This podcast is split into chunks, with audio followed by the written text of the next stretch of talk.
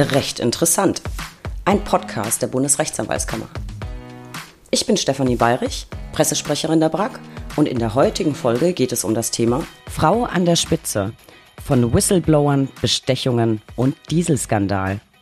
Ich begrüße euch alle recht herzlich zur aktuellen Ausgabe unseres Podcasts. Ich habe euch mal wieder ein echtes Role Model an Land gezogen. Als Frau Partner in einer Großkanzlei werden, ist nur schwer zu schaffen, sagt man. Das als junge Frau zu schaffen, ist noch unwahrscheinlicher, sagt man. Als Mutter schafft man das auf gar keinen Fall und schon gar nicht in einer amerikanischen Großkanzlei. Auch das sagt man. Und überhaupt sind Großkanzleien ja nicht familien- und schon gar nicht kinderfreundlich. Tja, und dann kommt Katharina E. Humphrey und beweist allen mal eben das Gegenteil. Mit gerade mal 40 Jahren hat sie es geschafft, erste Partnerin bei Gibson dann in Deutschland zu werden. Und haltet euch fest, in Teilzeit.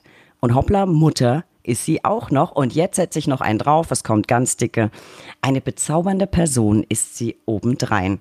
Katharina ist also so ein bisschen was wie das Einhorn schlechthin und hat die Quadratur des Kreises geschafft. Auch bei ihren Tätigkeitsschwerpunkten ist sie als Frau in der ersten Reihe sowas wie eine Ausnahmeerscheinung. Als Anwältin befasst sie sich hauptsächlich mit den Themen Compliance. Verhandlungen mit der amerikanischen Börsenaufsicht gehören zu ihren leichtesten Übungen. Also wenn das nicht mal eine richtige Fülle von Gesprächen Gesprächsstoff bietet, dann weiß ich auch nicht, Leute. Liebe Katharina, ich freue mich riesig, dass du heute zugeschaltet bist und Zeit hast, ein wenig mit mir zu plaudern. Ja, vielen Dank, liebe Steffi, äh, für die Einladung, aber auch für die Blumen schon zu Beginn. Ich äh, freue mich sehr, heute hier zu sein. Ja, schön, dass du dabei bist. Ich verrate unseren Zuschauern tatsächlich mal, wie ich auf dich gekommen bin. Ich habe bei Azur Online, glaube ich, einen Artikel über deine Ernennung zur Partnerin gelesen und war gleich sofort total begeistert.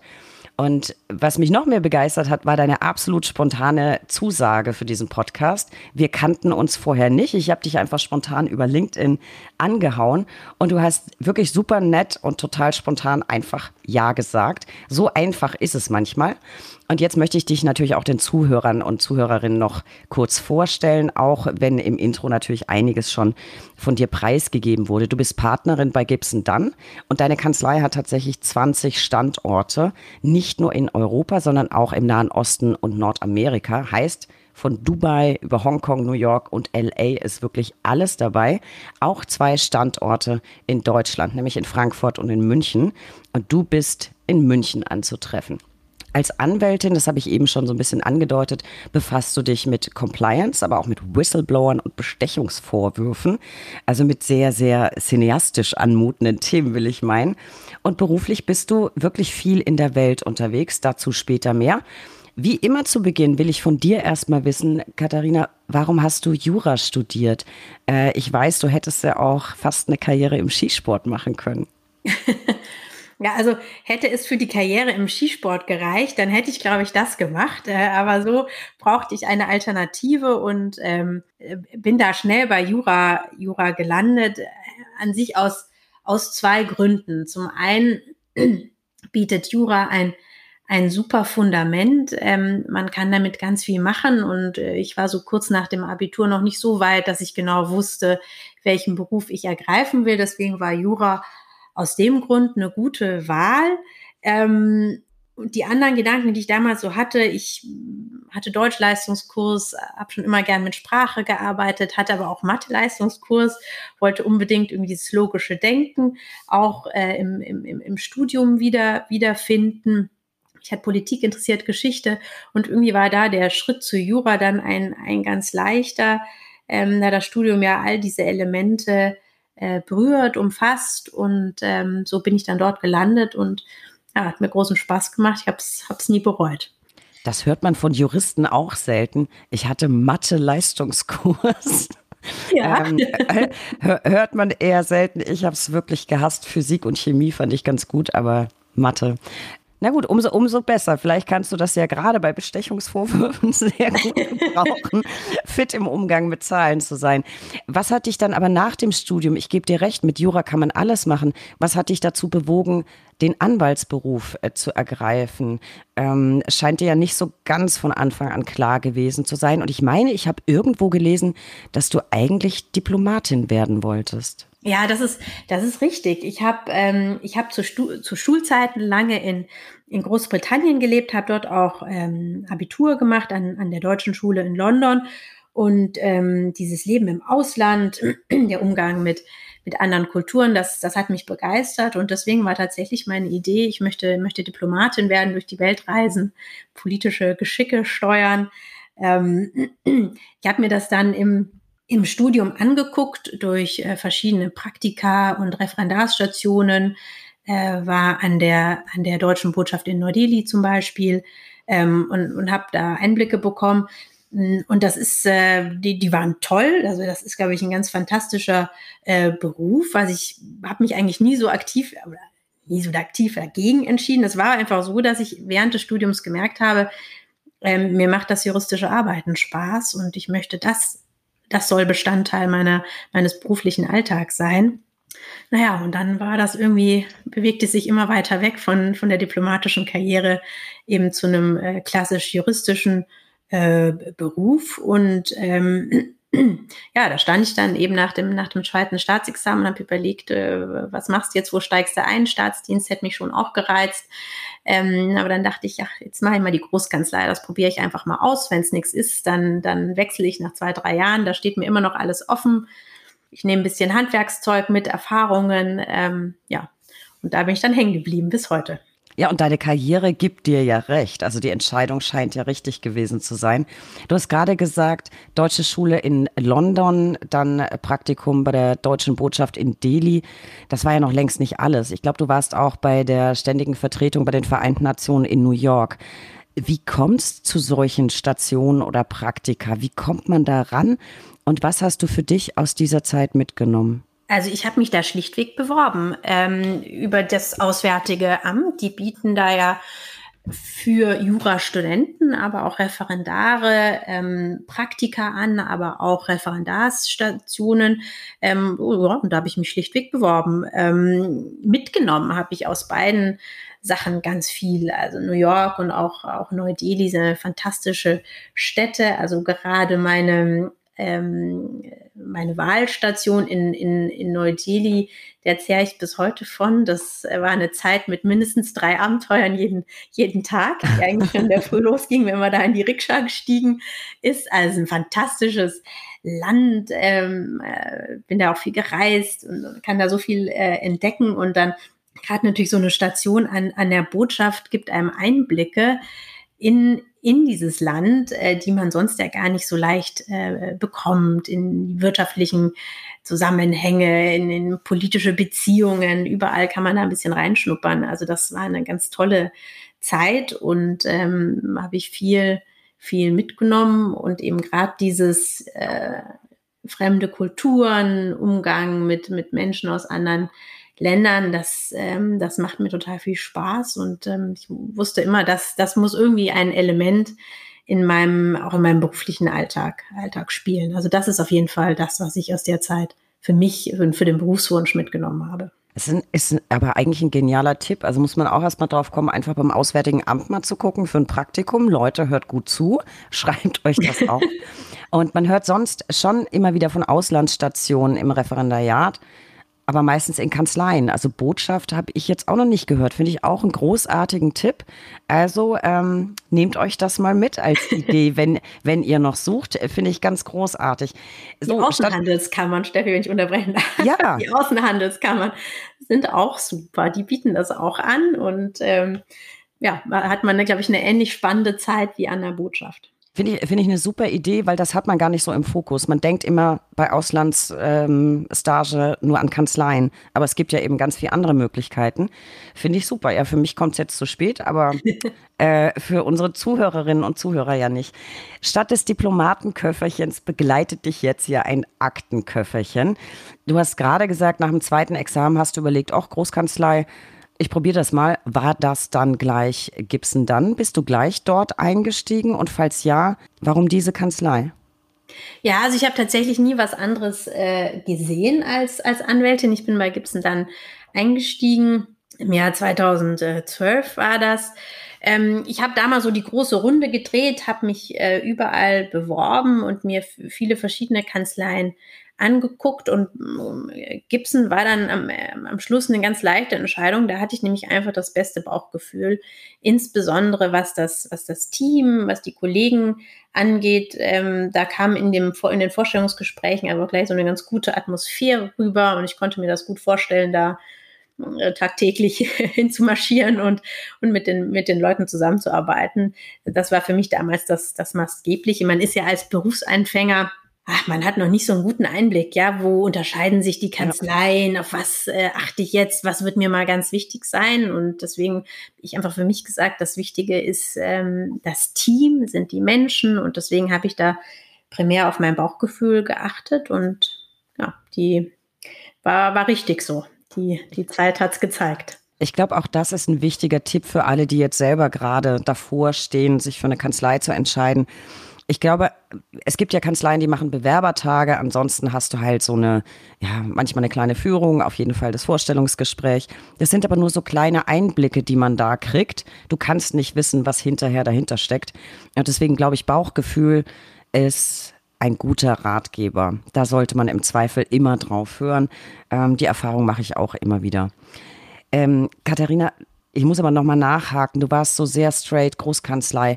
Äh, warum nicht Selbstständigkeit? Was hat für dich gegen Selbstständigkeit und für eine Anstellung in der Großkanzlei gesprochen? Weil das ist eine Frage, die stellt sich der Nachwuchs ja permanent. Alle, die jetzt fertig sind, ja, soll ich Großkanzlei, doch lieber Selbstständigkeit.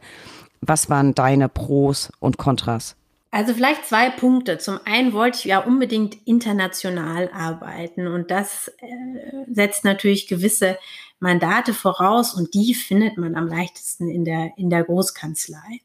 Gegen eine Selbstständigkeit hat für mich gesprochen, ähm, so jetzt zum Berufseinstieg, dass ich äh, schlichtweg das Gefühl hatte, mir fehlt da noch so viel Erfahrung, mir fehlen Kontakte, mir fehlt das Handwerkszeug. Ich muss erst noch mal ein bisschen lernen, wie man eigentlich eine gute Anwältin ist. Also das, die Frage habe ich mir tatsächlich überhaupt nicht, nicht gestellt, äh, damals beim Berufseinstieg. Das hätte ich mir auch nicht zugetraut. Ähm, ich wollte irgendwo hin, wo ich jetzt wirklich noch mal lerne, ja, Handwerkszeug lerne. Und ähm, da, da war für mich die Großkanzlei die, die beste Adresse und ich würde das auch immer empfehlen. Also ich, ich glaube tatsächlich, selbst wenn man nicht seine ganze Karriere in der Großkanzlei bleibt, man lernt so viel, ähm, auch in wenigen Jahren an Handwerkszeug, ähm, Umgang mit Mandanten, äh, Organisation, all die Sachen, die man im Studium so nicht mitbekommt, die man aber für die tagtägliche Arbeit ganz, ganz äh, dringend braucht, neben äh, dem, äh, den juristischen Kenntnissen und Fähigkeiten. Ähm, deswegen glaube ich, ist das, ist das ein, ein super Berufseinstieg, um sich genau dieses Handwerkszeug eben zu, zu lernen, zu holen dann steht einem die Welt ja nach wie vor offen. Ne? Man springt, springt gut ab auch nach zwei, drei Jahren Großkanzlei in, in andere Berufe, wenn man es denn möchte. Ich finde es ganz spannend, dass es genau die zwei Sichtweisen gibt. Immer mit erfolgreichen Menschen, mit denen ich spreche. Es ist entweder Großkanzlei-Einstieg, genau das, was du sagst, klingt für mich absolut schlüssig. Und dann gibt es die andere Fraktion, die sagt, nee, ich wollte von Anfang an mein eigener Herr sein, alles so aufziehen, wie ich es will. Und da gibt es ja, es gibt, vielleicht gibt es kein richtig und falsch, sondern nur richtig und falsch bezogen auf die eigene Person. Ich glaube, das ist aber ein guter Tipp. Also für alle, die jetzt noch schwanken, ähm, hört da mal genau hin. Da kann man, glaube ich, ganz gute Tipps bei Katharina abstauben. Du hast ja jetzt bei, bei Gibson auch ein, finde ich, jetzt nicht ganz alltägliches Rechtsgebiet ausgesucht, äh, nämlich Compliance. Und klar, ich habe mich natürlich jetzt gleich auf die super spannenden Begriffe, die du mir im Vorgespräch zugerufen hast, gestürzt, ne? Whistleblower, Bestechung und so. Wie kamst du ausgerechnet zu dem Thema? Warst, war das von Anfang an deine Zuständigkeit oder hast du das erst für dich rausgefunden? Nimm uns mal so ein bisschen mit.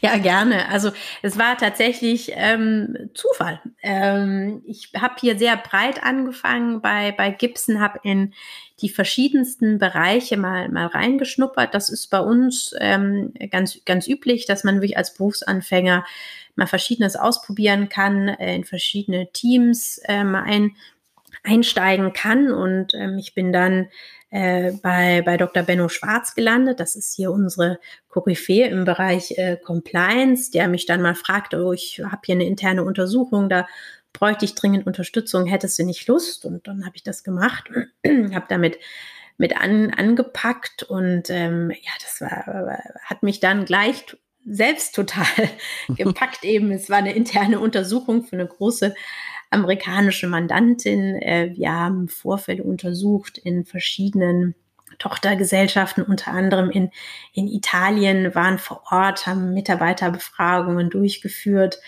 Ähm, und das fand ich einfach super. Also spannend, ähm, man hat viel gesehen, ähm, es waren viele verschiedene Aspekte, auf die es, auf es ankam. Die juristischen Fragen waren, waren interessant, die sich gestellt haben. Und, und ich habe die Arbeit in diesem Team, ähm, die hat mir einfach zugesagt. Ne? Das ist, sind, sind ja auch immer so menschliche Sachen, passt man da gut dazu, ist man auf einer Wellenlinie, ist so die Arbeitsweise, entspricht die, entspricht die auch der eigenen und, und das war wirklich alles 100 Prozent. Naja, und dann äh, dann äh, habe ich gesagt, dass das genau das ist es. Äh, das ist auch der Partner, der Mentor, den ich haben möchte. Und dann habe ich dahin gewechselt. Ich glaube, über äh, Schwarz hieß er, ne? Lothar ja. Schwarz. Über den habe ich, glaube ich, auch in dem Artikel was, was gelesen, äh, darüber, dass er eben dein, dein Mentor war. Für alle, die sich jetzt unter Compliance und so äh, noch nicht so richtig was vorstellen können, was liegt denn da so konkret auf deinem Tisch? Also äh, lass uns mal so ein bisschen an deiner Arbeit teilhaben. Womit, womit genau befasst du dich?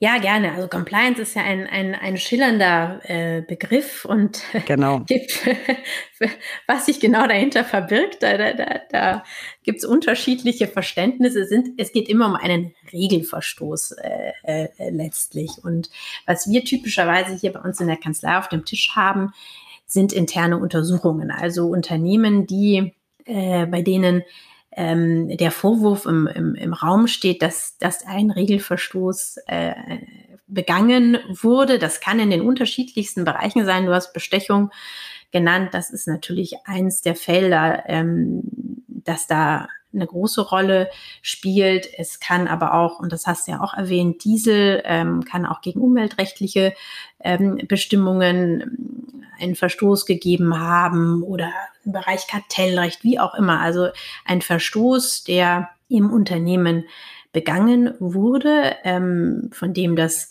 oder von dessen Vorwurf das Unternehmen Kenntnis erlangt und dann sagt, Moment, das ist, das ist sehr sensibel oder das ist, ähm, wenn es denn so war, von besonderer Bedeutung und Ausmaß für uns als Unternehmen mit Blick auf Reputationsschäden, Haftungsfragen etc.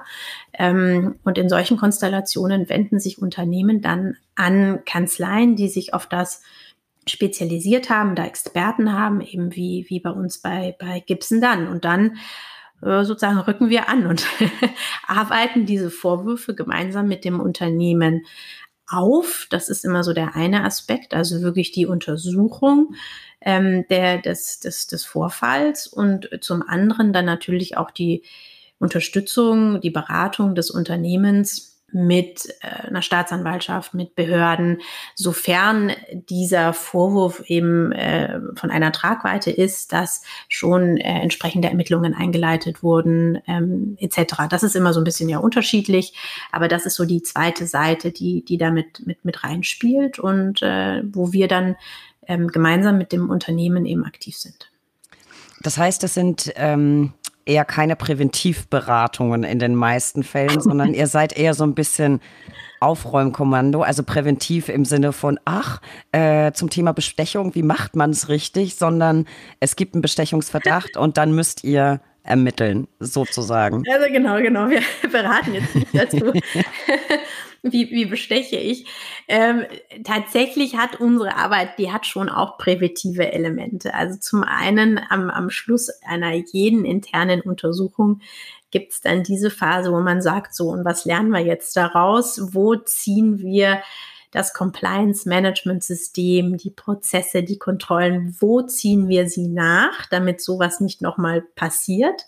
Ähm, da unterstützen wir natürlich. Äh, das ist ja auch letztlich ein ganz entscheidender Schritt, damit man nicht, dass damit das Unternehmen nicht nochmal in so eine Situation kommt. Also das ist ein präventiver Teil, der dazugehört.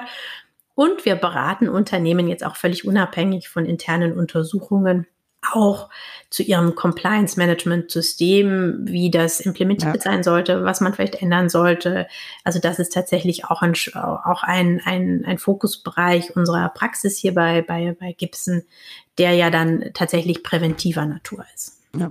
Wenn du sagst, ähm, ihr ermittelt dann auch vor Ort und klärt auf, hm. ist das in den häufigsten Fällen eine offene Ermittlung, dass die Mitarbeiter quasi informiert sind oder mh, hm, so in Richtung, gibt es ja auch bei Mockdown-Rates, ähm, also verdeckt, dass gar nicht offengelegt wird, wer ihr seid, sondern es wird so ein Testdurchlauf gemacht für den Fall, dass jetzt mal ja, eine Aufsichtsbehörde oder ähnliches kommt. Also wenn wir Untersuchungen äh, durchführen und beispielsweise dann Mitarbeiterbefragungen ähm, durchführen, dann, dann passiert das also zumindest gegenüber dem, dem Mitarbeiter natürlich offen und, und transparent und wir stellen klar, wer wir, wer wir sind und, und was wir tun und, und äh, warum. Das schon.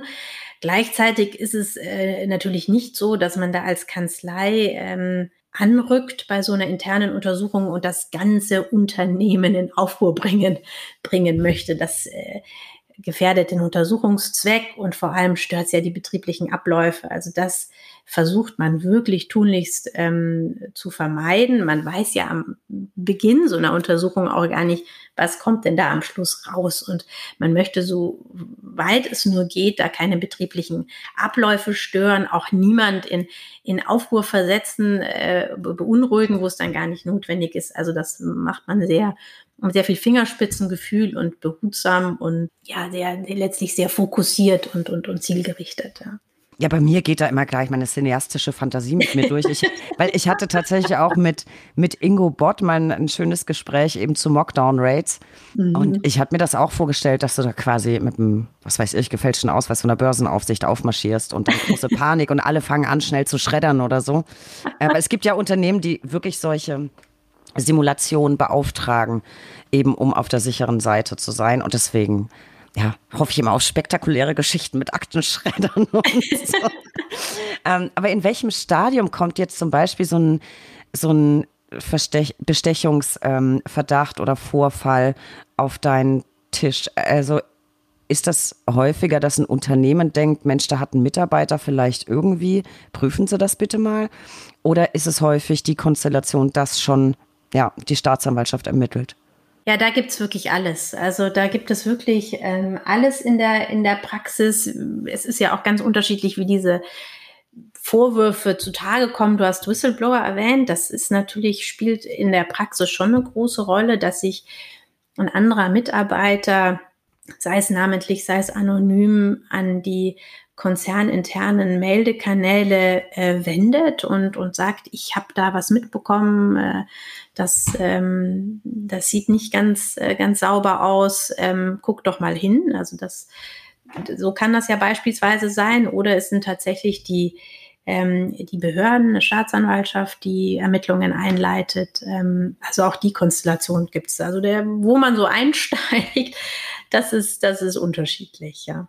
Aber wünschenswert wäre ja wahrscheinlich möglichst frühzeitig, ne? Nicht wenn schon. Absolut, ja, absolut. Also es ist tatsächlich ähm, ja so, dass gerade eben Hinweise von, von, von Mitarbeitern über so Meldesysteme äh, ganz wichtig sind und, und äh, fürs Unternehmen ähm, ganz hilfreich sein können, ne? dass sie da äh, gesagt bekommen, da ist möglicherweise was schiefgelaufen, guckt, guckt doch mal hin, dann kann das Unternehmen das in aller aller Ruhe und Gründlichkeit äh, tun, ohne dass man gleich ähm, eben das Ermittlungsverfahren im, im Nacken hat. Insofern ähm, in, in Unternehmen, wo, wo es eine starke Compliance-Kultur gibt, wo die Mitarbeiter sich das, sich das trauen, wo es diese Kanäle äh, äh gibt, ähm, die jetzt ja auch dann bald gesetzlich vorgeschrieben sind, ja. da ist das ein guter Mechanismus, ähm, um, um solche Verstöße äh, zu identifizieren und dann eben gründlich äh, auf, auf,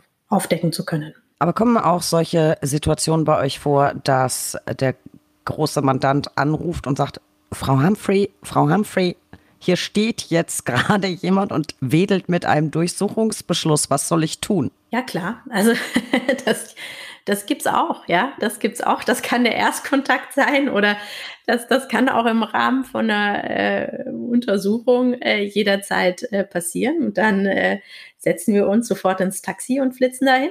Und also immer, immer direkt vor Ort. Immer direkt vor Ort mit dabei Klar, dann. Also in, in solchen Fällen, da gibt es nichts mit Homeoffice und Zoom. Da muss man vor Ort sein. Ja. Ja, das finde ich aber eine spannende Sache, weil du bist ja in München. Du hast aber eben auch ja, Mandanten, die eben außerhalb Deutschlands sitzen, sei es in Europa oder in, in den USA, internationale mhm. Mandate. Mhm. Ihr habt zwar irrsinnig viele Standorte, aber ja nicht überall. Ähm, wie löst ihr das ganz, äh, ganz grundsätzlich? Weil du bist ja auch bei den internationalen Mandanten mit am Start. Da kannst du aber ja nicht dauernd hinfliegen oder vor Ort sein. Habt, wie löst ihr das? Habt ihr virtuelle Besprechungsräume? Macht ihr viel digital? Oder schickt ihr dann von den Standorten vor Ort immer jemanden mit dazu?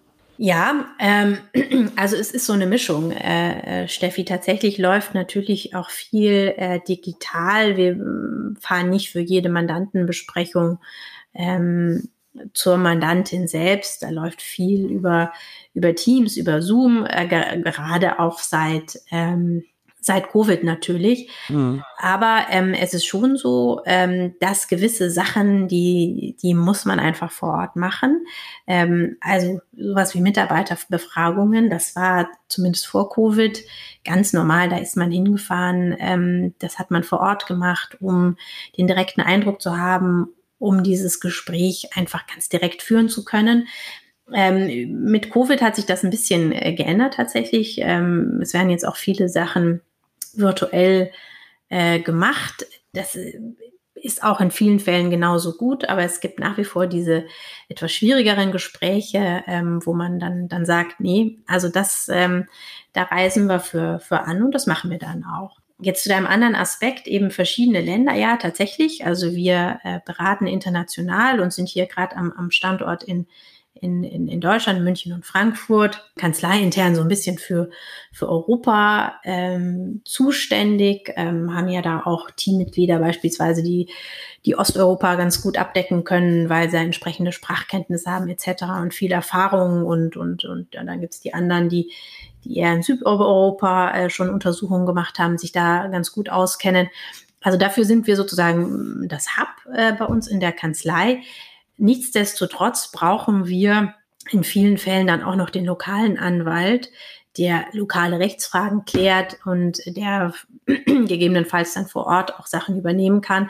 Also da arbeiten wir dann einfach mit, mit lokalen Anwälten zusammen, haben dann ein gutes, äh, gut erprobtes Netzwerk, auf das wir dann zurückgreifen. Ich weiß, dass du auch immer wieder tatsächlich in, in den USA mit, mitberätst und ich weiß, dass ihr von Gibson unter anderem auch tatsächlich mit dem US-Justizministerium verhandelt oder mit der dortigen Börsenaufsicht. Wie muss man sich denn so eine Verhandlung vorstellen? Äh, wahrscheinlich geht meine Fantasie da auch schon wieder mit mir durch.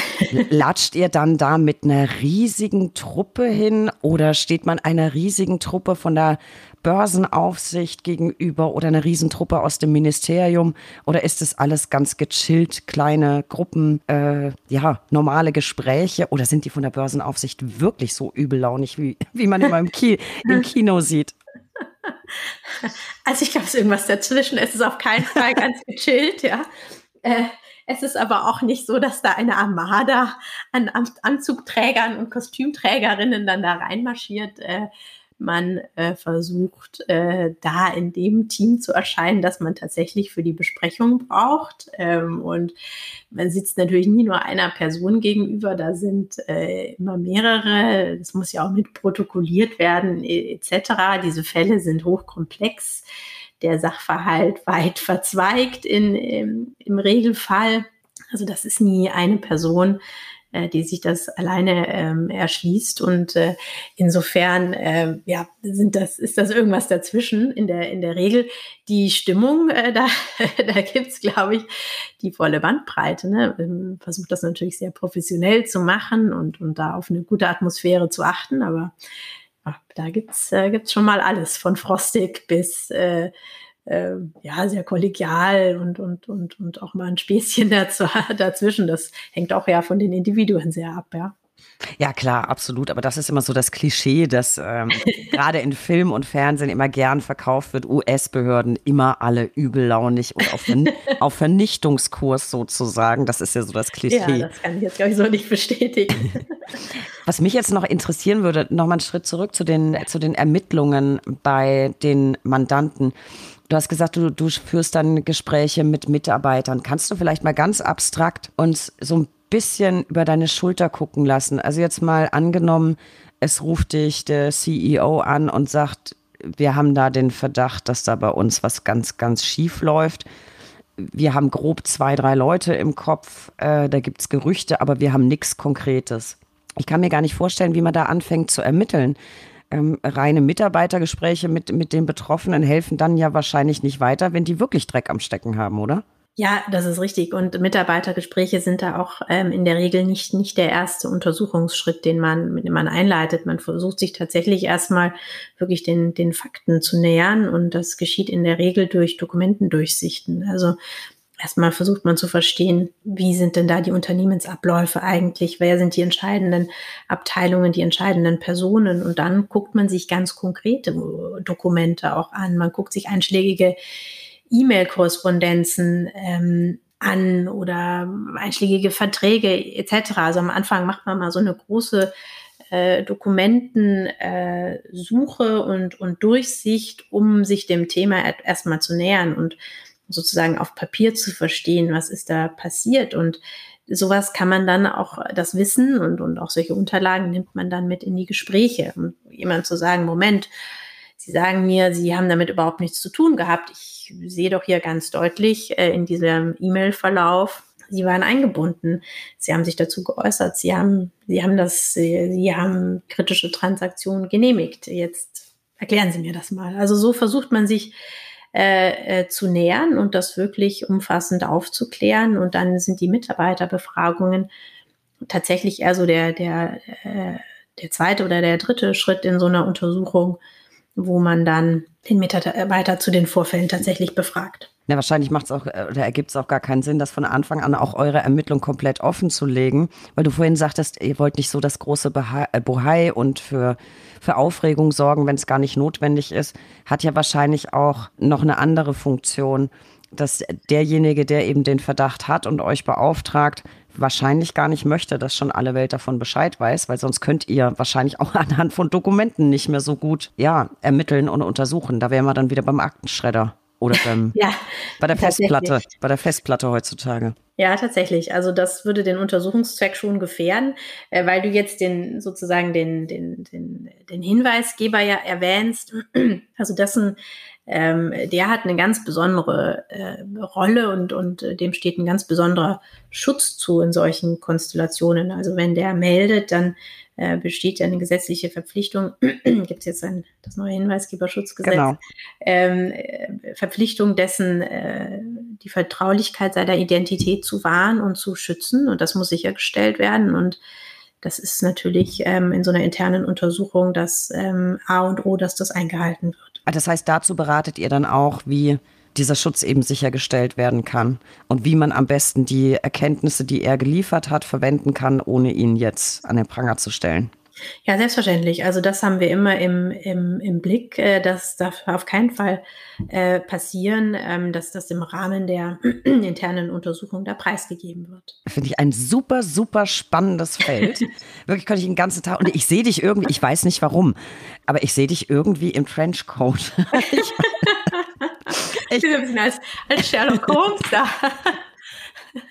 so ein ja, also bisschen. Also ich kann es nicht anders sagen. Es ist natürlich wirklich ein, ein, ein wahnsinnig spannender äh, Beruf und, und, und, und so eine interne Untersuchung, die hat eine Dynamik. Ja, da kann ein Dokument, das man dann findet, das kann alles ändern und die Untersuchung drehen und es kann plötzlich ganz akut werden. Man muss das, äh, man muss den Vorstand informieren, man muss den Kapitalmarkt informieren, wie auch immer. Also das, die, die hat, es hat wirklich so eine ganz eigene Dynamik, wie sich das äh, über den Untersuchungsverlauf ähm, ent, entwickelt. Und man weiß in der Früh nicht, wo stehe ich heute Abend.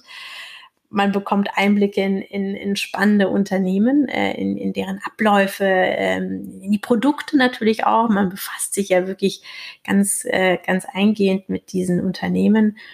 Und natürlich ähm, auch, auch immer das Menschliche. Ne? Zum einen, äh, so eine Kanzlei macht das nie alleine. Wir sind immer angewiesen auf die Rechtsabteilung, die Compliance-Abteilung, die interne Audit-Abteilung, wer immer das auch, auch sein mag. Ähm, also da sind so viele tolle ähm, Aspekte dabei, dass das wirklich einfach nur Spaß macht. Ja? Ein toller, toller Beruf. Ihr Lauscher da draußen ähm, könnt das jetzt nicht sehen. Also Katharina und ich, das wisst ihr, wir sehen uns und sie sprüht regelrecht ja, vor Begeisterung. Ich glaube, man hört es wahrscheinlich auch ein bisschen, äh, wenn sie von ihrer Arbeit berichtet. Also du scheinst da wirklich ganz, ganz richtig zu sein. Gibt es im Rahmen der Verschwiegenheitspflicht eine ganz schräge, einen ganz schrägen Vorfall, den du mal berichten kannst aus einer internen Ermittlung, ohne, ohne Unternehmen, ohne Namen, irgendwie was ganz Verrücktes, was mal passiert ist? Du siehst, ich will noch so eine Aktenschredder. Oh ja, ich Steffi, lass uns das mal parken. Da muss ich mal, da fällt mir bestimmt was ein. Äh, äh Kommen wir nachher nochmal drauf. Muss ich nochmal drüber nachdenken, ja. Ja, ich kann sonst auch unter die Arme greifen. Festplatten, die aus dem Fenster geworfen werden, Akten, die geschreddert werden.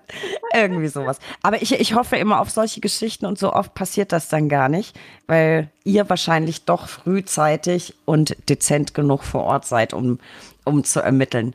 Ähm, dann kommen wir auf ein wirklich anderes spannendes Thema und ich hoffe, da sprühst du, nein, ich weiß, du sprühst da auch vor, vor Begeisterung. Ich bin extrem beeindruckt von, von deiner Karriere. Du bist tatsächlich die erste Partnerin bei Gibson in Deutschland.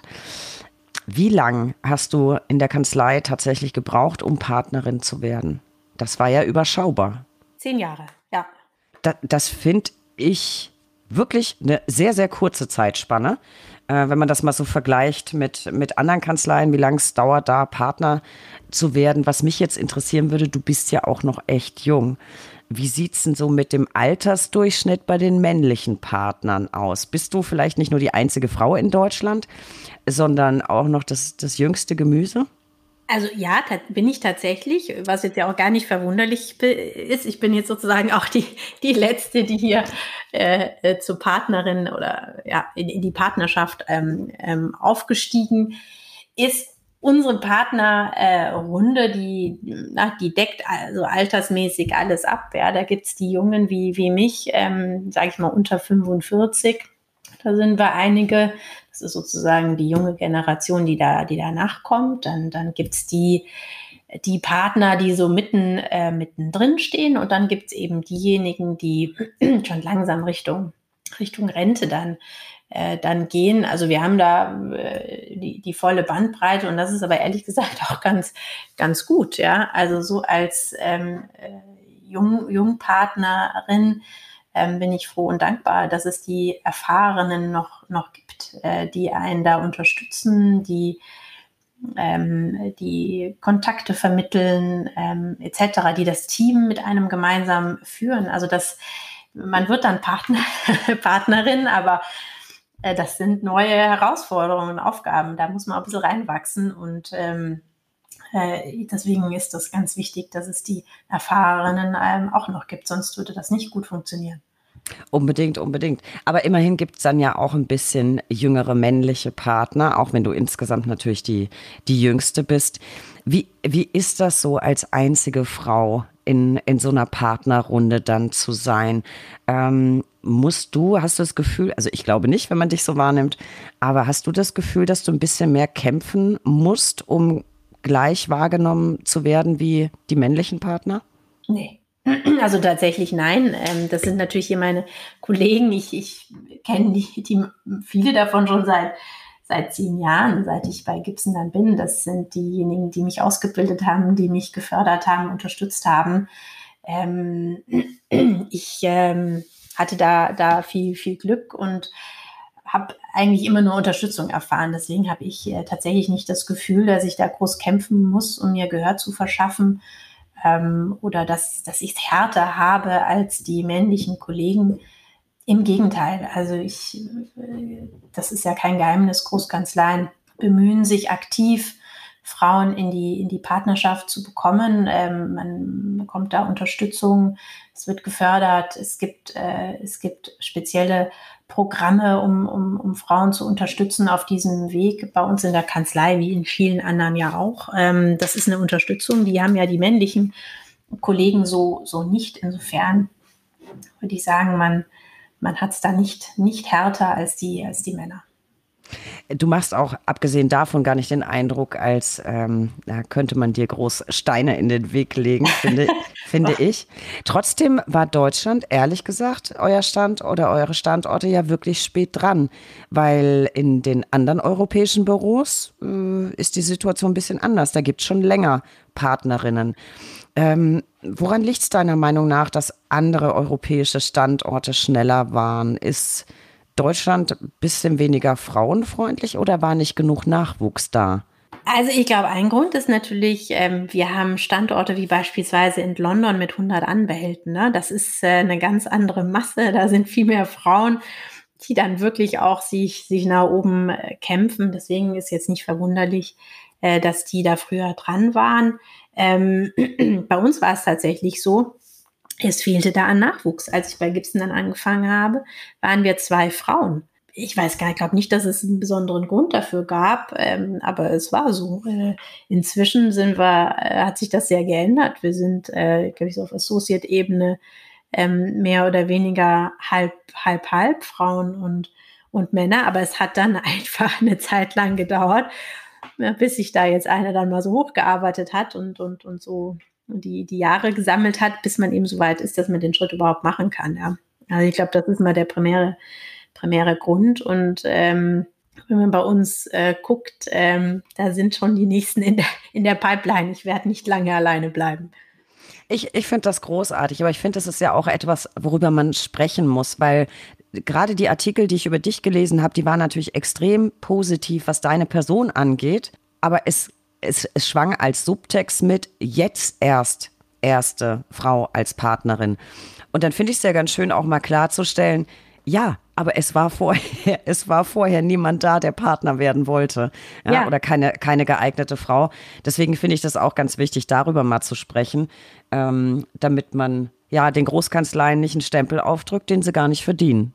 Ja, absolut. Und also nichts hätte mich mehr geärgert, als hätte die Partnerschaft entschieden, wir brauchen jetzt unbedingt eine Frau, äh, bis hier bei uns mal das, das Gemüse soweit so weit ist, bis wir die ähm, da in die Partnerschaft befördern äh, können. So lange wollen wir nicht warten. Jetzt nehmen wir uns jemand von, von extern, damit wir, damit wir diesen, diesem Vorwurf nicht mehr, nicht mehr ausgesetzt sind. Ja, also das, ähm, Ne? hätte man mir dann da vielleicht jemand vor die Nase gesetzt. Also insofern bin ich dankbar, dass äh, ich habe ja auch noch ein Jahr ausgesetzt mit Elternzeit, das einfach gewartet hat, bis ich eben soweit war, ja. Und ähm, mit mit zehn Jahren, das ist für, für ist ja ist jetzt nicht in die Länge gezogen worden. Ähm, von daher ist das ähm, ist das gut gelaufen.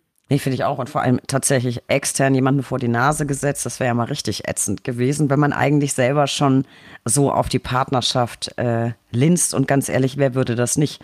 Würde ich auch tun. Was mich jetzt interessieren würde, ähm, du sagst bei euch so 50-50 auf der Ebene Associates. Wie sieht's mhm. da in den anderen europäischen Standorten aus? Hast du da ungefähr Werte im Kopf? Ich glaube, das ist tatsächlich. Ähm kanzleiweit so würde ich, würde ich jetzt tippen, ohne dass ich das für jeden Standort jetzt nachgeprüft ähm, hätte. Aber äh, also wenn wir Kanzleiveranstaltungen haben, das sieht immer sehr ausgeglichen aus. Es gibt viele, viele Frauen, ähm, die den Weg wählen und äh, in Großkanzleien sind. Es wird halt immer nach oben hin dünner. Ja, das ist dann einfach die, die kritische Frage mit, mit Familienplanung wie positioniert man sich da? Ähm, sagt man dann, ich möchte einen anderen Beruf, der noch Familie oder der familienfreundlicher ist und äh, wechselt dann. Das ist natürlich etwas, was es auch bei, bei Gibson dann gibt. Ja, das ist ja ganz, ganz natürlich. Und da ist ja gerade das perfekte Stichwort quasi schon, schon wieder geliefert, Familienplanung. Ähm, auch in einem Interview hast du gesagt, und das ist mir wirklich einfach im Kopf geblieben, ich will ein Role Model dafür sein, dass man alles parallel schafft.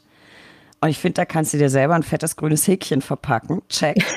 ähm, hast du und bist du, ich glaube, einfach war das sicher nicht. Deswegen äh, verrate uns dein Geheimnis. Partnerin bist du ja, du hast eben selber gesagt, äh, Elternzeit bist du erst geworden, nachdem du Mutter warst und aus der Elternzeit zurück warst. Und, und das finde ich so enorm beeindruckend, du bist in Teilzeit zurückgekommen. Also nicht Teilzeit im Sinne von, was wir uns jetzt vielleicht vorstellen, 35 Prozent oder irgendwas, sondern 70 Prozent, aber dennoch Teilzeit mit Kind in Teilzeit, Partnerin in der Großkanzlei geworden. Wie hast du das geschafft? Wie war das möglich? Also da gibt es jetzt keine, keine Zauberformel, kein, kein Geheimrezept, ähm, das, ich, das ich verraten äh, äh, könnte. Ähm, ja, ich habe es einfach probiert und das, glaube ich, ist das Wichtigste, was man da nur mitgeben äh, kann. Man muss sich das mal zutrauen, man muss es einfach mal ausprobieren. Wenn es nicht, wenn es an irgendeiner Stelle eben nicht nicht funktioniert, dann dann war es so und dann sucht man sich was anderes. Aber also meine, ich jetzt zurückblicke, was für mich entscheidend war, ist es natürlich, irgendwie muss man das als Familie organisieren. Ähm, das ist ein, ein Beruf, der viel Flexibilität erfordert. Wenn man Teilzeit arbeitet, bedeutet das nicht, dass man feste Stunden, feste Tage hat, auf die man die Arbeit beschränken kann. Das ist einfach nicht der Beruf die Mandante, Mandate haben ihre eigene Dynamik und äh, da muss man mitschwimmen. Ähm, wenn in der internen Untersuchung ein ganz wichtige, wichtige Erkenntnis, ein wichtiges Interview, irgendwas kommt hoch, man muss dann reagieren und flexibel sein. Also das muss man natürlich ähm, familienseitig abdecken, dass man darauf reagieren kann. Das heißt, man braucht irgendeine Unterstützung bei der, bei der Kinderbetreuung. Gleichzeitig ist es, ähm, braucht man auch ein Team, ähm, äh, eine Kanzlei, die die einen da unterstützt und die einem die Flexibilität ermöglicht, die man ja auch für die Familie braucht. Ne? Es gibt dann auch mal ein krankes Kind oder es genau. gibt irgendwelche wichtigen Sachen, die man nicht verpassen möchte. Da braucht man die Kollegen, die das mittragen, die dann einspringen. Und das habe ich hier von Anfang an gehabt. Also als ich äh, äh gesagt habe, ich bin schwanger, ich möchte ein bisschen aussetzen, es war immer nur, ja, toll, wir unterstützen das, komm nur unbedingt wieder. Ähm, was brauchst du, wo, welche, welche Flexibilität? Ähm, und dann habe ich mir das eben so gestrickt, dass das für mich und, und, und für meine Familie ähm, funktioniert. Und ich habe hier ein, ein, ein Team und, und auch da muss ich meinen, meinen, meinen Mentor Benno Schwarz nochmal erwähnen, der ohne zu fragen, da einspringt und, und schon sagt, Mensch, ich weiß doch, du hast zu Hause ein Lazarett, ich mache den, ich mach den Termin heute Nachmittag, ja. Ähm, ohne dass man kommen muss und, und, und, ne, ist ja mir immer unangenehm, kannst du für ja. mich, äh, aber wenn das so, so, so, so, so von äh, automatisch kommt, ja, wenn das Team da so zusammenhält, ähm, dann ist das, dann geht das wunderbar und äh, dann kriegt man das auch gewuppt und dann hat man hat man die tolle Familie und man hat den Job ähm, und es ist wirklich bereichernd.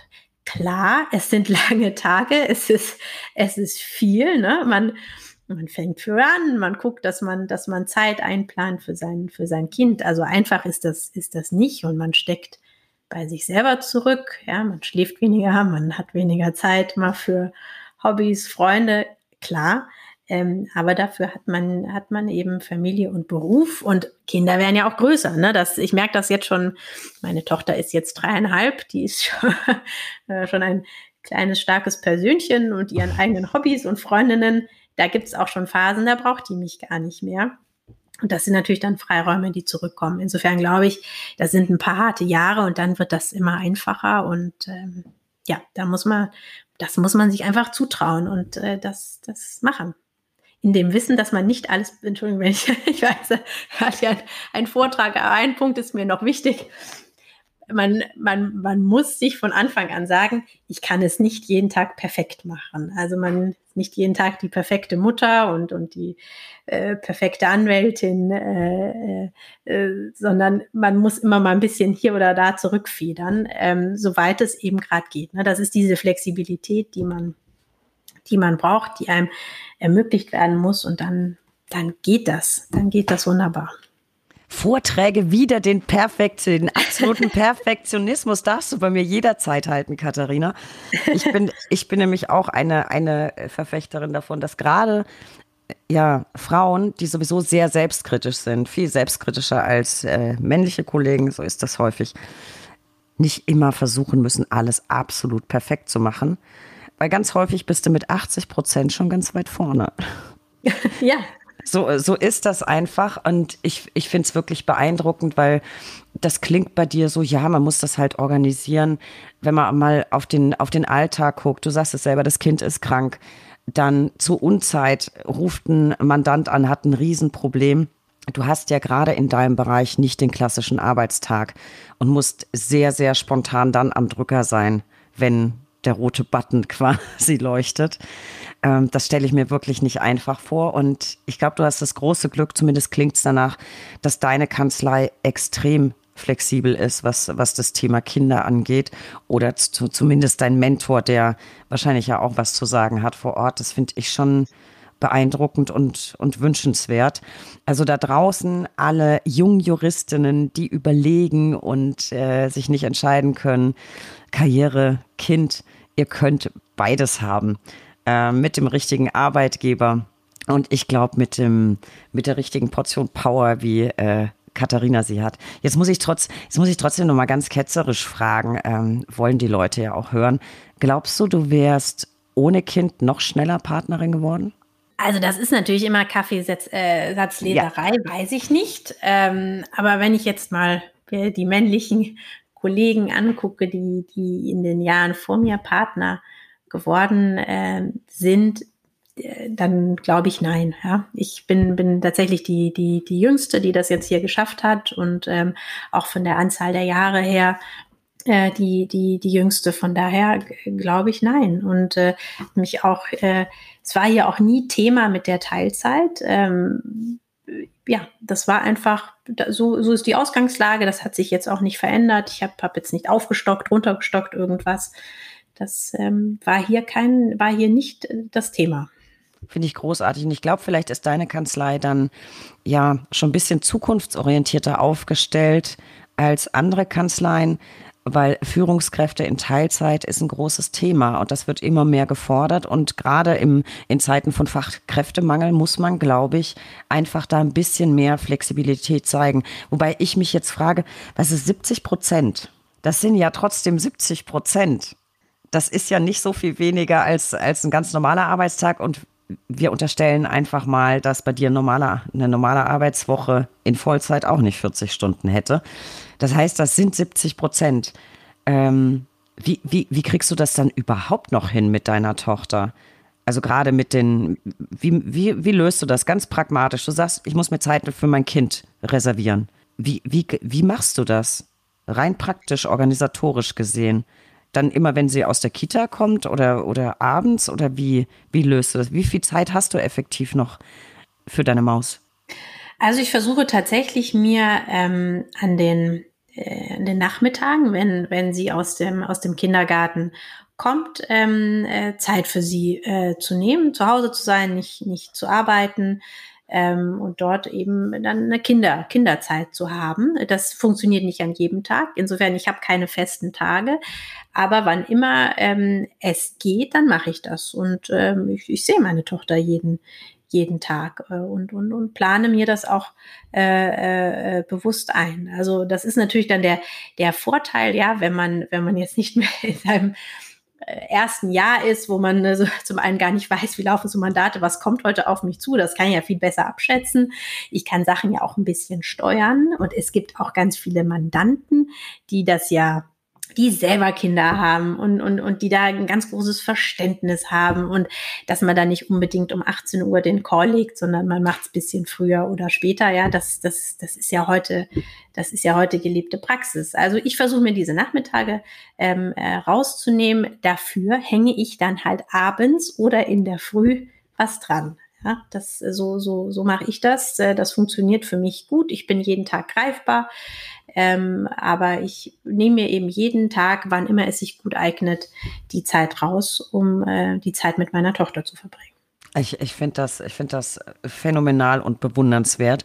Was ich mir immer alles vornehme, was ich endlich mal machen müsste, und es ist noch nicht mal so was elementar Wichtiges wie mein Kind, ich habe ja kein Kind, wenn ich einen hektischen Tag habe, fällt alles irgendwie auseinander. Du scheinst ein absolutes Zeitmanagement-Wunder zu sein. Ja, das weiß ich nicht. Bei mir gibt es dann auch mal eine unaufgeräumte Küche und irgendwie, keine Ahnung, die Post, die liegen bleibt. Ne? Das, äh, das, ist, das ist bei mir dann auch so. Also es, perfekt kann man nicht alles machen, nee. aber dann die, sind die Prioritäten. Das ist bei mir der Job und das Kind und ähm, die kriege ich unter einen Hut und das andere, das, ja, da improvisiere ich dann.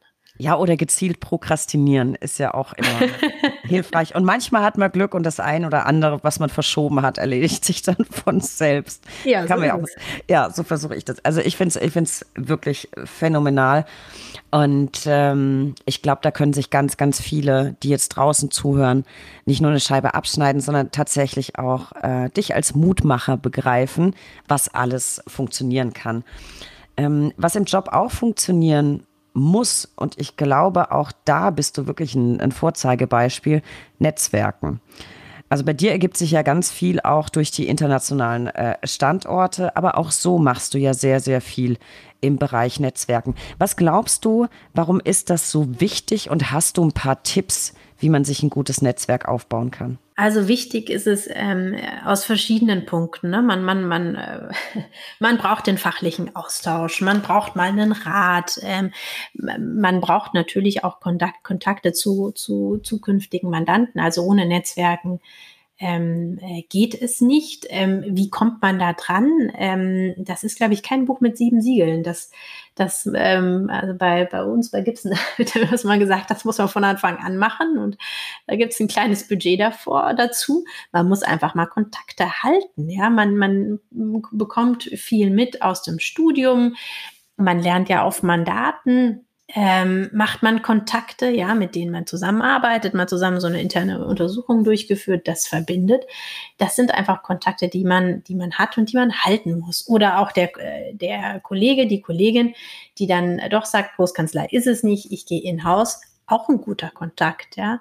Also das, die kommen ganz von alleine und, und äh, ich glaube, der, das Wichtigste ist, dass man sie einfach hält und pflegt, ne? Und dazu kommen natürlich irgendwelche Netzwerke, ähm, wo man äh, sich äh, bewusst gucken kann, was passt fachlich zu mir oder was passt, was sind irgendwelche Themen, die verbinden, wo man dann Mitglied werden kann und auch darüber Kontakte machen kann. Also gibt da einen ganzen Blumenstrauß an Möglichkeiten und äh, man muss sich eigentlich nur das rauspicken, was für einen Sinn macht.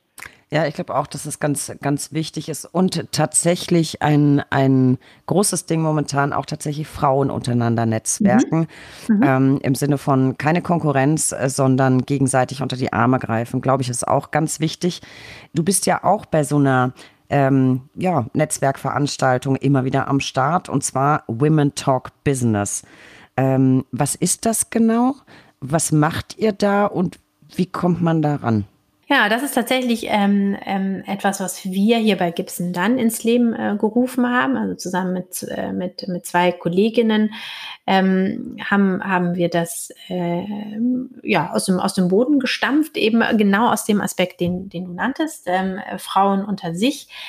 Einfach die Erfahrung gemacht, wir äh, netzwerken irgendwie ein bisschen anders, wir, wir sind anders, wenn wir unter uns sind. Man hat irgendwie, ich weiß, ich weiß nicht, was es ist, ne, aber man hat, man klickt schneller miteinander, man, man hat eine ganz andere Ebene, man ist schnell bei anderen Themen. Ähm, und äh, da haben wir gesagt, so ein Forum möchten wir schaffen, das möchten wir für uns äh, nutzbar machen und haben ähm, letztlich eine Veranstaltungsreihe ins, ins Leben gerufen, Women Talk, Talk Business, wo wir als Frauen, Frauen, die im Beruf stehen, zusammenkommen. Ähm, wir haben ähm, immer irgendwie einen interessanten äh, Gast. Ähm, jetzt zum Beispiel 29. Juni ist unsere nächste Veranstaltung mit Professor Dr. Gabi Dreo, äh, die einen Lehrstuhl innehat an der Bundeswehr äh, Universität hier in, in München und sich mit hm. äh, Cyber, Cyberkriminalität, Cyber Security äh, befasst. Also sind dann einfach Business-Themen ne? oder, oder interessante Themen jetzt gar nicht,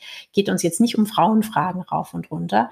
Ähm, und äh, genau, die haben wir dann zu Gast, äh, sprechen äh, und ähm, dann haben wir eine, eine, Diskussion dazu und eben ein, ein, ein Networking auch, ja. Und das äh, ähm, also das ja, hat wirklich eine tolle Dynamik, Wahnsinnsatmosphäre, kann man gar nicht so beschreiben, aber es wirklich äh, funktioniert. Und ich kann das äh, für Frauen nur empfehlen. ich bin noch in ein, zwei anderen Sachen äh, organisiert und es ist wirklich toll, äh, wie Frauen da irgendwie gleich anpacken und sagen, äh, wir unterstützen uns, kommen und wo kann ich dir helfen? Und äh, da habe ich jemand und hier und äh, äh, das mache ich so, überleg doch mal. Also das ist wirklich ähm, toll und so muss es, so soll es ja auch sein. Ja, es äh, brauchen noch mehr Frauen in Entscheidungspositionen und das sollte der Spirit sein, dass man sich da gegenseitig unterstützt und fördert. Ja, ich glaube, da muss, da muss tatsächlich noch ganz, ganz viel passieren. Ich habe ein paar wirklich spannende Podcast-Folgen aufgenommen mit äh, Dr. Peter Modler.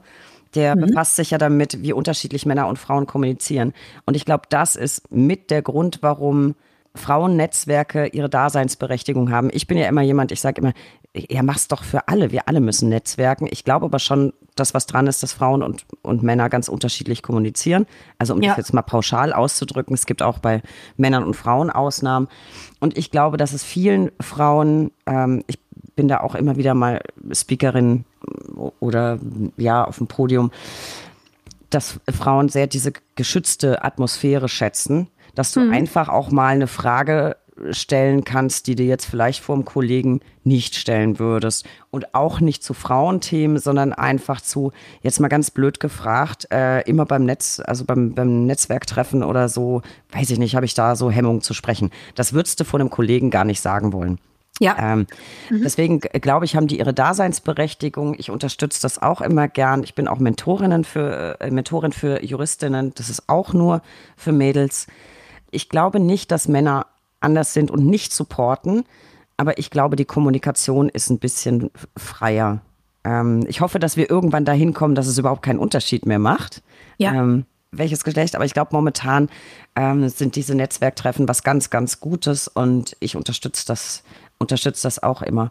Ähm, ist das bei euch eine offene Veranstaltung oder wie, wie kommt man daran? Für welchen Bereich ist, ist das geeignet? Ähm, also jetzt Berufserfahrung ab fünf Jahre oder ähm, für Studenten? Wahrscheinlich eher für berufstätige Frauen. Ja, tatsächlich. Also es ist tatsächlich für, für Frauen, die, die im Berufsleben äh, stehen. Ähm, es ist äh, eine Veranstaltungsreihe, die über Einladung erfolgt, aber ähm, wir freuen uns über Interessenten und, und, und laden gerne ein. Also wenn Interesse besteht, einfach gerne bei mir melden.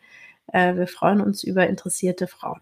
Das ist ein guter Hinweis bei Katharina Melden. Ich packe natürlich äh, die Kanzleiseite und äh, Katharina auf LinkedIn alles in die Show Notes. Dann äh, könnt ihr da mal gucken, weil ich ja gesagt habe, es ist eine so bezaubernde Person, äh, dass sie bezaubernd spricht. Habt ihr schon gehört? Gesehen habt ihr es noch nicht, aber da könnt ihr natürlich alle nochmal nachgucken.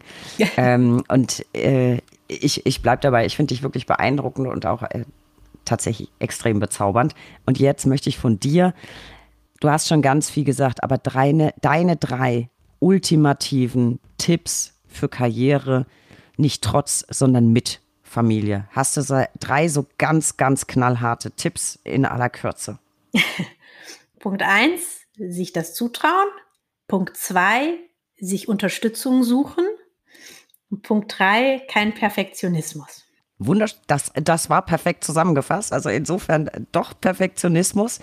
Äh, ich ich glaube, damit kommt man ganz, ganz weit und ich hoffe, ihr habt alle zugehört und traut euch das dann auch zu. Karriere, gutes Thema und Zutrauen, Katharina. Ähm, wie schaut es bei euch aus mit Karrieremöglichkeiten, wenn wir jetzt schon äh, davon sprechen, sich einen Job in der Großkanzlei und eine Karriere in der Großkanzlei zuzutrauen. Ähm, wie sind die Einstiegschancen? Sucht ihr? Und kann man bei euch vielleicht auch für die jüngeren Zuhörer, die noch nicht ganz fertig sind, kann man bei euch auch ein Praktikum machen oder Referendarstation? Ja, also wir suchen eigentlich immer ähm, nach talentiertem Nachwuchs ähm, und wir bieten die ganze Bandbreite an. Bei uns kann man Praktika machen, man kann Referendarstationen machen, sowohl in München als auch in Frankfurt. Also wenn da Interesse besteht, jederzeit äh, gerne. Äh, wir haben immer eine ganze Armada an Praktikanten, wissenschaftlichen Mitarbeitern, an Referendaren hier die ein tolles Ausbildungsprogramm bekommen und einen, einen Mentor und was nicht alles. Also ich kann es empfehlen und ähm, äh, für uns ist das natürlich äh, auch eine tolle Gelegenheit, an Nachwuchs zu kommen.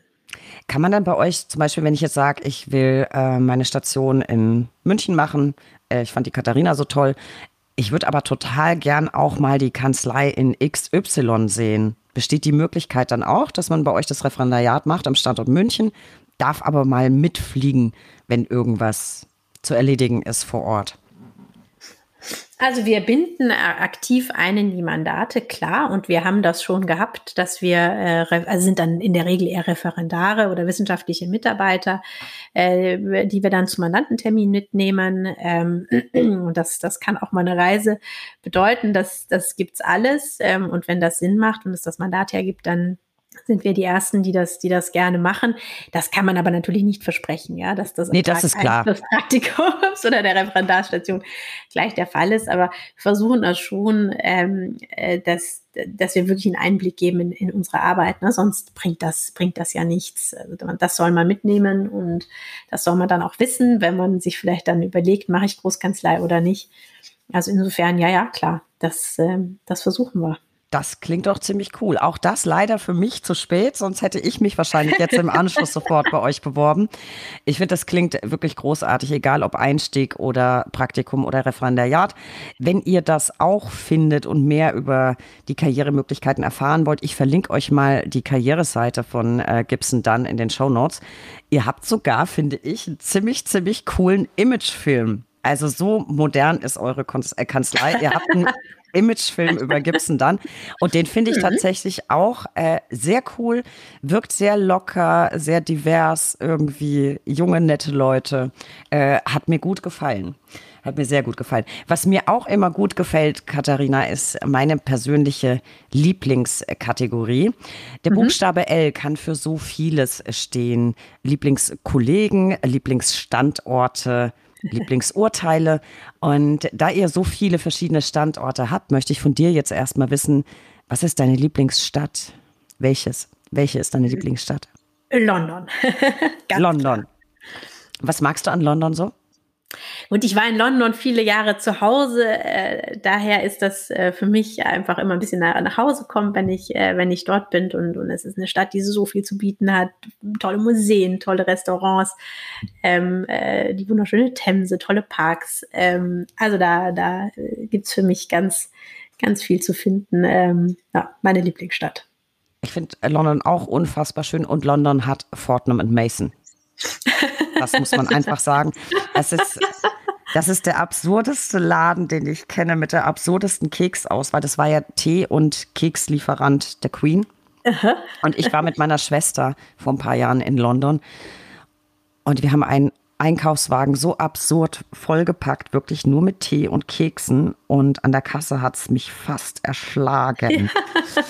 ähm, aber absolut, absolut empfehlenswert. Und London ist, ist wunderschön. Ich würde auch gern mal, gern mal wieder hin. Worüber wir noch gar nicht gesprochen haben, und das ist sehr, sehr selten, wenn man mit mir einen Podcast aufzeichnet, über Musik. Eigentlich ist Musik immer ein Thema. Ich sehe dich jetzt nicht so recht auf Wacken. Ich glaube, äh, bei dir ist der kulturelle Anspruch etwas höher. Deswegen, ich versuche es mal mit Lieblingskomponist. Also mein Lieblingskomponist ist Frédéric Chopin, ist aber äh, nicht so, dass ich nur Chopin oder klassische Musik hören würde. Bei uns zu Hause läuft tatsächlich viel Musik äh, in den, aus den unterschiedlichsten Bereichen. Ähm, gerne Jazz, äh, gerne, äh, mein Mann ist halb Amerikaner, der hört gerne auch amerikanische Folkmusik. Ähm, also da laufen die verschiedensten äh, Sachen. Aber Musik, die mich besonders berührt, ist, ist Frédéric Chopin. Das, ähm, das höre ich sehr gerne. Spielst du selbst ein Instrument oder bist du eher passiver Zuhörer? Ja, ich spiele Klavier. Ich nahm es an. Wie lange? Wahrscheinlich, ja, ich habe auch als, als Kind angefangen, dann leider, äh, ich glaube mit 16 aufgehört. Äh, deswegen fiel mir auch gerade so ein, was ich mal konnte, äh, aber heute wieder vergessen habe. Kannst du noch spielen? Spielst du noch regelmäßig? Also ist bei mir auch eingerostet, äh, äh muss ich leider leider gestehen. Aber wir machen jetzt tatsächlich einen einen Anlauf äh, und äh, äh, werden wieder ein Klavier im, im, im Haus äh, haben. Ähm, bei, bei meinem Mann ist es ganz ähnlich. Äh, und wir haben eigentlich gesagt, dass das wäre toll und äh, wollen es wieder aufleben lassen. Mal sehen, wie, wie viel Zeit wir dafür finden werden, aber äh, wollen das auf jeden Fall. Großartig und vielleicht hat die Maus ja dann auch Spaß dran. Ja, ja, das äh, soll natürlich auch so, auch so sein, ja. Ja, meine Schwester hat sich jetzt auch wieder ein, ein Klavier zugelegt und der Sohnemann spielt auch regelmäßig. Mhm. Nicht so, nicht so ganz das, was wir. Ich musste warten, ja, ja. viel. Cher ach Gott, was so diese, ach, furchtbar. Musste immer, ja, Fingerübungen und was weiß ich was und immer irgendwelche Sachen, die man gar nicht cool fand. Und eigentlich wollte ich lieber Michael Jackson und Elton John spielen. Ja. Ähm, das ging dann später auch, aber ja, das Pflichtprogramm musste halt auch sein. Und zu guter Letzt, auch das wissen die Zuhörer, es geht bei mir auch eigentlich in jeder Folge ums Essen. Von daher, Katharina, dein Lieblingsessen, wo du doch in der ganzen Welt beinahe zu Hause bist. Also ich esse total gerne, ich koche auch total gerne und ich glaube, mein Lieblingsessen ist Saltimbocca alla Romana, also was Italienisches. Äh, das finde ich super und das koche ich auch total gerne. Das ist köstlich und es beruhigt mich sehr, dass trotz deiner Liebe zu London jetzt nicht typisch britisch Minzsoße. Nicht Shepherd's Pie. nee, nee, Saltimbocca groß, habe ich übrigens schon lange nicht mehr gegessen. Ah. Das, das nehme ich mir auch noch mal aus der aus der heutigen Folge mit. Liebe Katharina, tausend Dank äh, für diese tollen Einblicke in, in deine Karriere und auch für die vielen Impulse, die du gerade, glaube ich, den Zuhörerinnen mit auf den Weg gegeben hast. Apropos Zuhörer, ein paar Hinweise. Besucht uns unter www.brack.de für tagesaktuelle Infos rund um den Anwaltsberuf. Abonniert diesen Podcast. Wir freuen uns über jeden neuen Zuhörer. Folgt uns auf Instagram unter recht unterstrich interessant und werft mal einen Blick in die Brack-Mitteilungen und das Brack-Magazin selbstverständlich digital. Und heute ganz besonders wichtig, einen Blick in die Shownotes. Da habe ich euch ganz viel zu Katharina zusammengestellt. Liebe Katharina, ich danke dir sehr für dieses zauberhafte Gespräch, das tatsächlich auch Lust macht, mal drüber nachzudenken, wie wäre es denn so in der Großkanzlei? Warum, warum nicht? Und ich glaube, du hast allen ganz viel mit auf den Weg gegeben. Ich danke dir. Ja, vielen Dank, äh, Steffi. Hat viel Spaß gemacht. Herzlichen Dank für die Einladung. Sehr gerne. Auf bald. Tschüss.